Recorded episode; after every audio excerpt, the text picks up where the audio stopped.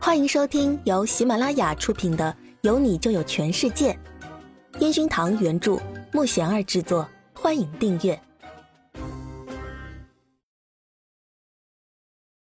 第三十一集。你是为了陈焕宇来的吧？半个月以后，苏姿玉打探到王总好不容易今天会在办公室工作，于是来到自己的公司，正在认真的写着请假条。不料。旁边的陈焕宇一脸严肃的盯着苏姿玉正在填写的请假理由。有特殊情况。陈焕宇想着最近苏姿玉的表现几乎没有以前加班次数多，虽然工作的事情很认真，但是总感觉哪里不对。现在看到他又写请假单，难道还是因为比赛的事情？看来是要好好找他谈一下，比赛上的失误不是他一个人的问题，不用那么自责的。陈焕宇想到这儿，轻轻咳了一声。主唱大人，有什么事情吗？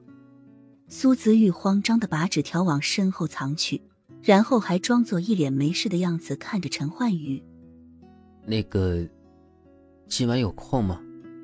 陈焕宇有点不好意思的摸了摸后脑勺，但是非常认真的盯着苏子玉，想得到他的答案。主唱大人，真不好意思，我今天还有事儿，下次好吗？苏子玉一惊，他这是在约自己吗？可是见王总更重要一些，如果这件事不处理好，苏子玉感觉自己无法面对陈焕宇。陈焕宇听到苏子玉抱歉的语气，然后再看着他脸上焦虑的表情，他这是在拒绝我，他居然拒绝了我。陈焕宇没有说话。转身装作没事一样，随手戴上连体帽，走进录音室。苏子宇看着他的背影，心里悔恨死了，但是没办法，自己今天无论怎么样都要见到王总。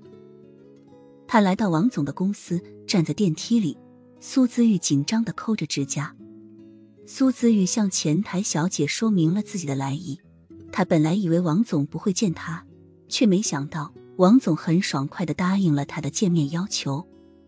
苏子玉忐忑的在秘书的带领下来到王总的办公室，他紧张的看着前面西装领带装扮的王总，以为他会是一脸严肃的表情，没想到王总反而却是很温和的问他，还示意秘书倒茶水进来。你找我有什么事？王总起身坐在苏子玉的对面。苏子玉拼命的在脑海里整理着措辞，他想用最短的时间把这件事情说清楚，但是越是这样，越说不出话来。王总看着坐在自己对面却很紧张的苏子玉，忍不住笑了起来。你是为了陈焕宇来的吧？其实上次比赛后，我也听说过一些传言，许卓阳似乎是使用了一些不正当的手段。王总停顿了一下。看了看苏子玉很期待的眼神看着自己，不过比赛就是比赛，在没有确凿证据的情况下，谁的表现更好，谁就能得冠军。王总说完，拿起桌上的水杯。苏子玉委屈的嘟着嘴巴，争辩起来：“可是这对陈焕宇不公平，他那么努力。”王总看着苏子玉那沮丧的样子，又一次笑了起来。先不说这个。我还有一件事情，谢谢你。苏子玉马上一脸惊讶的看着笑得乐呵呵的王总。什么事？谢谢我？王总笑得更灿烂了。你就别装了，你接近我儿子，不就是为了陈焕宇的事情吗？苏子玉摸着脑袋想要解释，王总挥挥手打断了他。我没有怪罪你的意思，反而我还非常感激你。我很好奇，你用什么办法让他跟我关系好了很多？苏子玉恍然大悟，然后稍微有点得意的冲王总笑了一下。你以为我们这样的年轻人就什么都不懂啊？我知道你的想法，你的愿望我会尽量帮你达到。今天我还有点事，你先回去吧。苏子玉站起来，对王总表达了深深的谢意。然后转身走到门口，突然，苏子玉回头看了看王总，小声的问道：“王总，你是怎么知道我和你儿子的事情的？”王总看着苏子玉那好奇的小眼神，得意的表情。你以为我们这样的老家伙真的不关心儿子吗？苏子玉点点头，走进电梯。这王总真是厉害啊！自己的小心思，他居然看得一清二楚。他会怎么帮自己补这次的失误呢？苏子玉像往常一样来到公司，看着平时挂着公司艺人海报的走廊，居然有一块地方换上了公司的最新通知。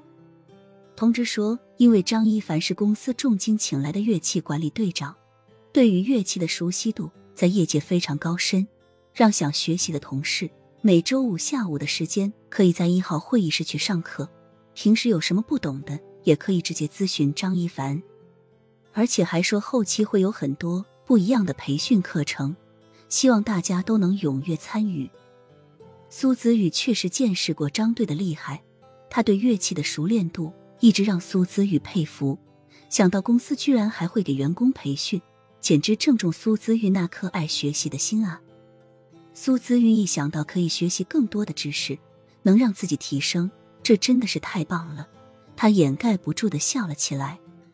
苏子玉马上填写报名表格，然后拿出手机查看着工作群还有没有别的培训内幕。群里大部分的同事都觉得没必要弄这些，但是既然有，也不妨去听听。苏子玉完全不能理解他们的想法。有人愿意分享专业知识，不是一件非常快乐的事情吗？为什么大家的看法都不一样呢？本集已播讲完毕，请订阅专辑，下集精彩继续。